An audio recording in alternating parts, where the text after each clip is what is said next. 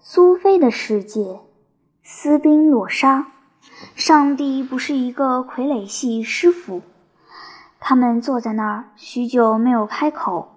后来，苏菲打破沉默，想让艾伯特忘掉刚才的事。笛卡尔一定是个怪人。他后来成名了吗？艾伯特深呼吸几秒钟，才开口回答：“他对后世的影响非常重大。”尤其是对另外一位大哲学家斯宾诺莎，他是荷兰人，生于一六三二年到一六七七年间。你要告诉我有关他的事情吗？我正有此意。我们不要被来自军方的挑衅打断。你说吧，我正在听。斯宾诺莎是阿姆斯特丹的犹太人。他因为发表异端邪说被逐出教会。近代很少有哲学家像他这样因为个人学说而备受毁谤与迫害。原因在于他批评既有的宗教。他认为基督教与犹太教之所以流传至今，完全是通过严格的教条与外在的仪式。他是第一个对圣经进行历史性批判的人，请你说的更详细一些。他否认整本圣经都是受到上帝启示的结果。他说，当我们阅读圣经时，必须时时记得他所撰写的年代。他建议人们对圣经进行批判性的阅读，如此便会发现经文中有若干矛盾之处。不过，他认为新约的经文代表的是耶稣，而耶稣又是上帝的代言人，因此耶稣的教会代表基督教已经脱离正统的犹太教。耶稣宣扬理性的宗教，强调爱胜于一切。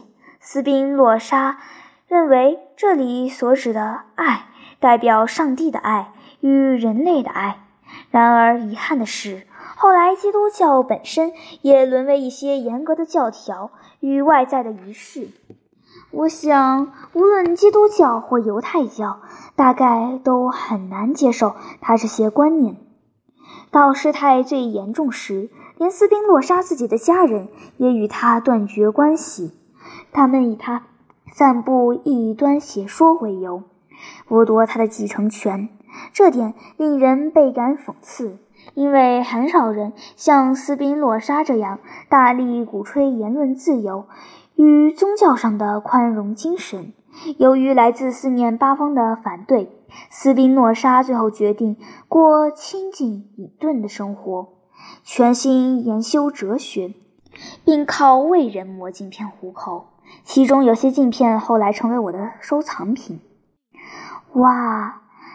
他后来以磨镜片为生这件事，可以说具有象征性意义。一个哲学家必须帮助人们用一种新的眼光来看待生命。斯宾诺莎的主要哲学之一，就是要用永恒的观点来看事情。永恒的观点，是的，苏菲，你想你可以用宇宙的观点来看你自己的生命吗？你必须试着想象此时此刻自己在人世间的生活。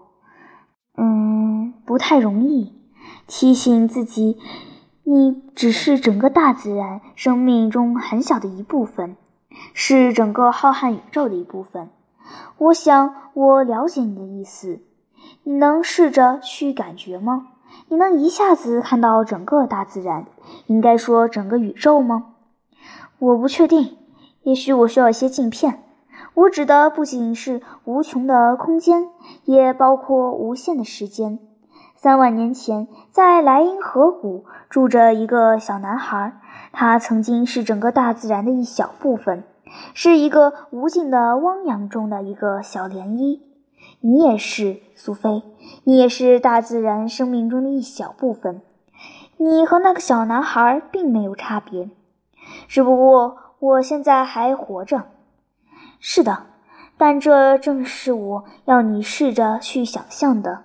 在三万年之后，你会是谁呢？你说的异端邪说就是指这个吗？并不完全是。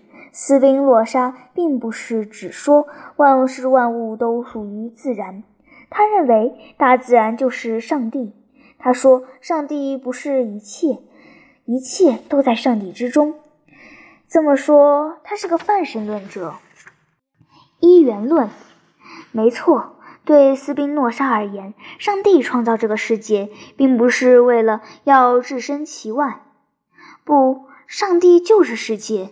有时斯宾诺莎自己的说法会有些出入，他主张世界就在上帝之中。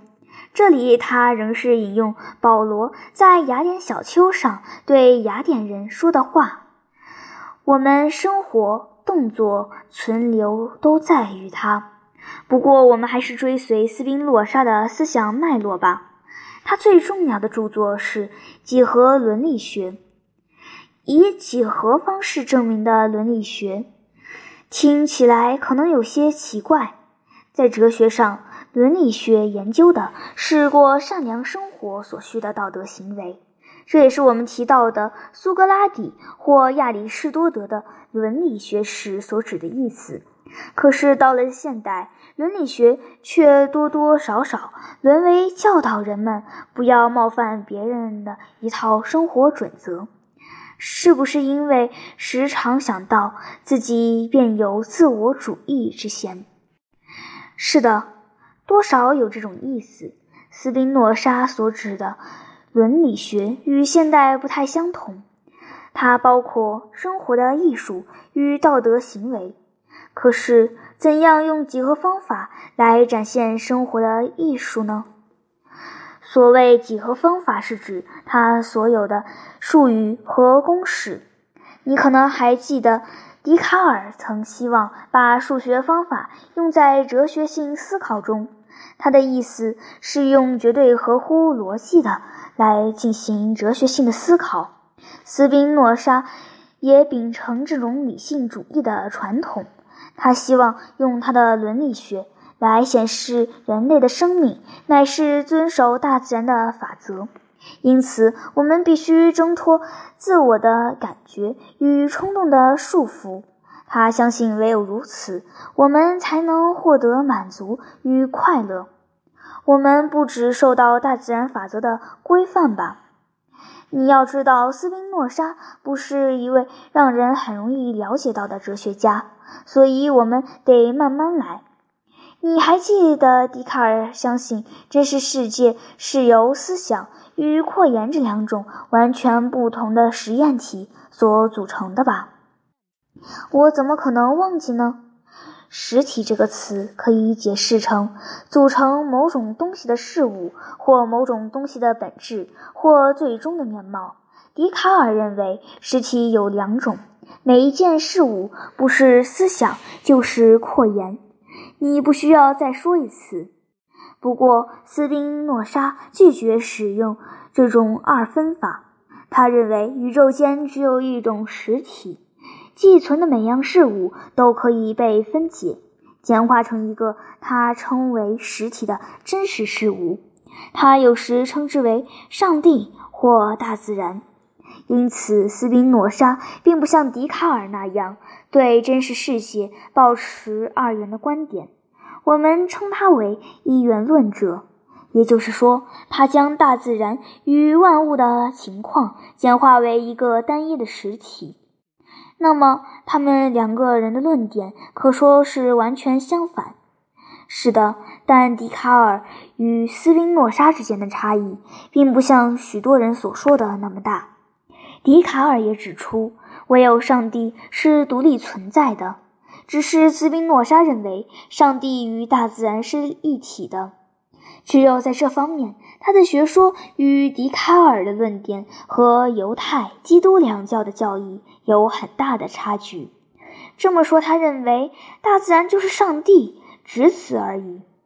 可是，斯宾诺莎所指的自然，并不如仅指广阔的自然界。他所说的实体，无论是上帝或自然，指的寄存的每一件事物，包括所有精神上的东西。你是说，同时包括思想与扩延？对，根据斯宾诺莎的说法，我们人类可以认出上帝的两种特质，斯宾诺莎称之为上帝的属性。这两种属性与笛卡尔的思想和扩言是一样的。上帝以思想或扩言的形式出现，上帝的属性很可能无穷无尽，远不止于此。但思想与扩延却是人类所仅致的两种。不错，但他把他们说的好复杂呀。是的，我们几乎需要一把锤子和一把凿子才能参透斯宾诺莎的正言。不过，这样的努力还是有报偿的。最后，你会挖掘出像钻石一般清澈透明的思想。我等不及了。他认为，自然界中的每一件事物，不是思想，就是扩延。我们在日常生活中看到的每一处现象，例如一朵花或华兹华斯的一首诗。都是思想属性或扩延属性的各种不同模态。所谓模，就是实体、上帝或自然所采取的特殊表现方式。一朵花是扩延属性的一个模态，一首咏叹这朵花的诗则是思想属性的一个模态。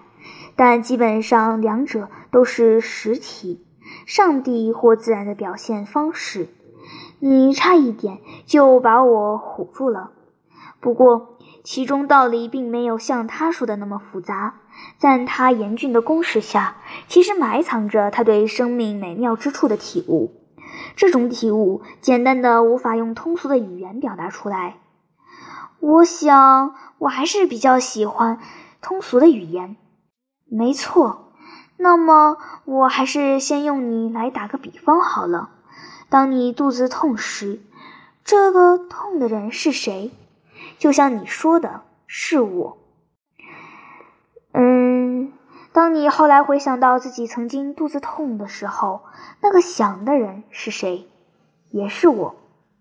所以说，你这个人这会儿肚子痛，下一会儿则回想你肚子痛的感觉。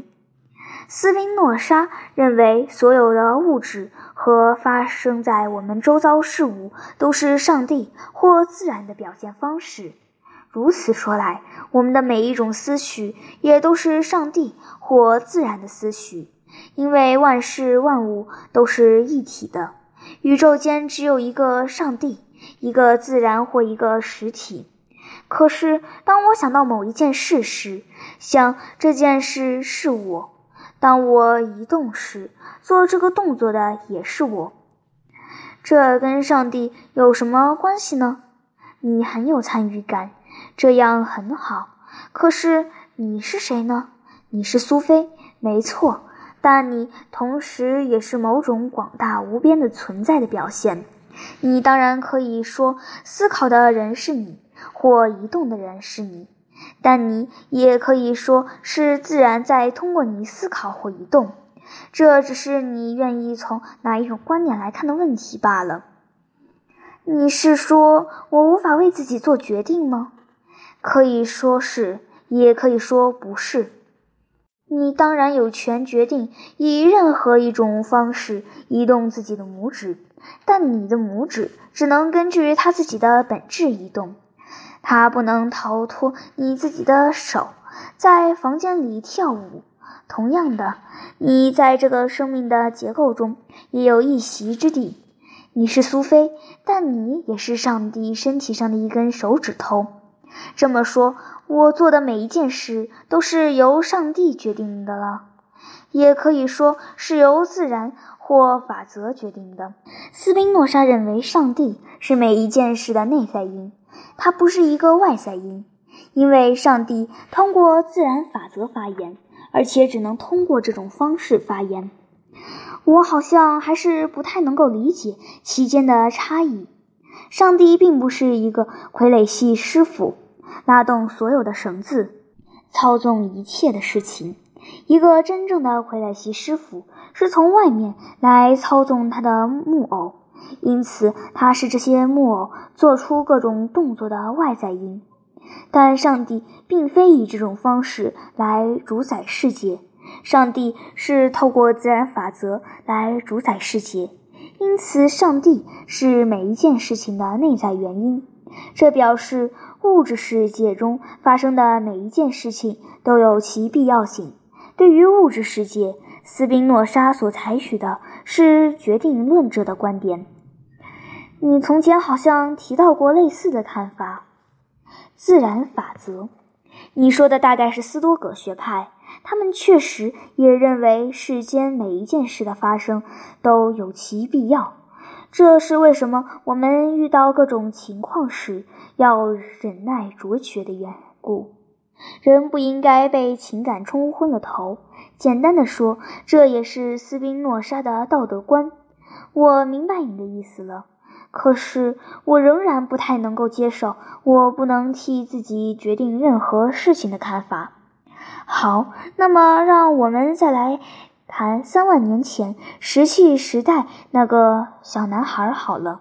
长大后，他开始用矛射杀野兽，然后爱上了一个女人，并结婚生子，同时崇奉他们那个部落的神。你真的认为那些事情都是由他自己决定的吗？我不知道，或者我们也可以想想，非洲是一只狮子，你认为是他自己决定要成为一只兽的吗？他是因为这样才攻击一只跛脚的羚羊吗？他可不可能自己决定要吃素？不，狮子会依照自己的天性来做。所谓天性，就是自然法则。你也一样，苏菲，因为你也是自然的一部分。你当然可以拿笛卡尔的学说来反驳我，说狮子是动物，不是一个具有自由心智的自由人。可是，请你想一想，一个新生的婴儿会哭会叫，如果没有奶喝，他就会吸自己的手指头。你认为那个婴儿有自由意志吗？大概没有吧。那么，一个孩子是怎样产生自由意志的呢？两岁时。他跑来跑去，指着四周每一样东西。三岁时，他总是缠着妈妈，叽里呱啦说个不停。四岁时，他突然变得怕黑。所谓的自由究竟在哪儿？我也不知道。当他十五岁时，他坐在镜子前面练习化妆。难道这就是他开始为自己做决定，并且随心所欲做事的时候吗？我开始明白你的意思了。当然，他是苏菲，但他同时也依据自然法则而活。问题在于他自己并不了解这点，因为他所做的每一件事背后都有很多复杂的理由。好了，你不需要再说了。可是最后，你必须回答一个问题。在一个大花园中，有两棵年纪一样大的树，其中一棵长在充满阳光、土壤肥沃、水分充足的地方，另外一棵长在土壤贫瘠的黑暗角落。你想，哪一棵树会长得比较大？哪一棵树会结比较多的果子？当然是那棵拥有最佳生长条件的树。斯宾诺莎认为，这棵树是自由的。它有充分的自由去发展它先天的能力，但如果它是一棵苹果树，它就不可能有能力长出李子或梨子。同样的道理也适用于我们人类。我们的发展与个人的成长可能会受到政治环境等因素的阻碍。外在的环境可能限制我们，只有我们在能够自由发展本身固定能力时，我们才活得像个自由的人。但无论如何，我们仍像那个长在石器时代莱茵河谷的男孩，那只非洲的狮子，或花园里那棵苹果树一样，受到内在潜能与外在机会的左右。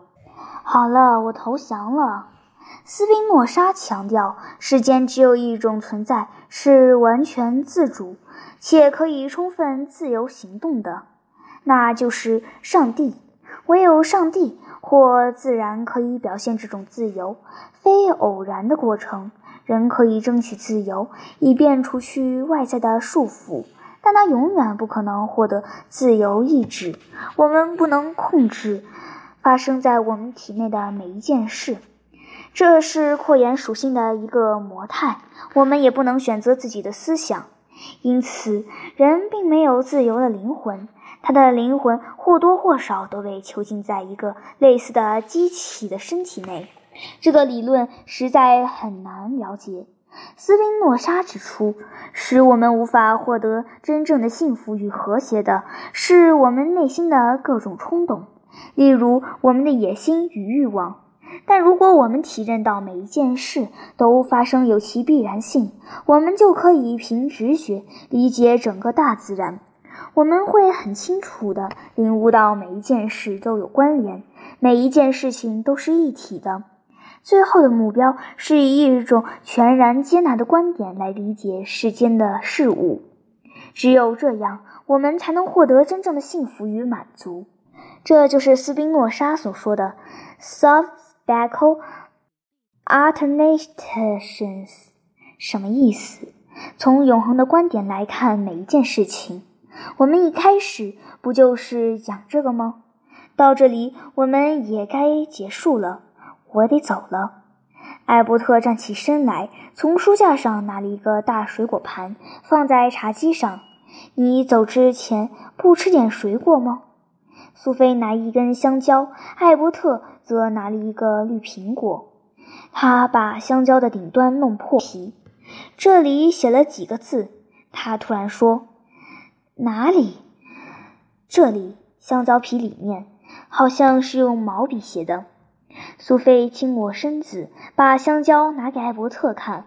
他把字念出来：“习德，我又来了，孩子，我是无所不在的。生日快乐！”真滑稽，苏菲说。他越来越会变把戏了。可是这是不可能的呀，是不是？黎巴嫩也要吗？艾伯特摇摇头。这种香蕉我才不要吃呢。那就别吃吧。要是谁把送女儿的生日贺词写在一根没有剥的香蕉里面，那他一定神经不太正常，可是一定也很聪明，可不是吗？那我们可不可以认定西德有一个很聪明的父亲？换句话说，他并不笨。我不是早就告诉过你了吗？上次我来这里时，让你一直叫我习德的人，很可能就是他。也许他就是那个通过我们嘴巴说话的人。任何一种情况都有可能，但我们也应该怀疑每一件事情。我只知道，我们的生命可能只是一场梦。我们还是不要太早下结论。也许有一个比较简单的解释。不管怎样，我得赶快回家了。妈妈正在等我呢。艾伯特送他到门口。他离去时，他说。亲爱的习德，我们会再见面。然后门就关了。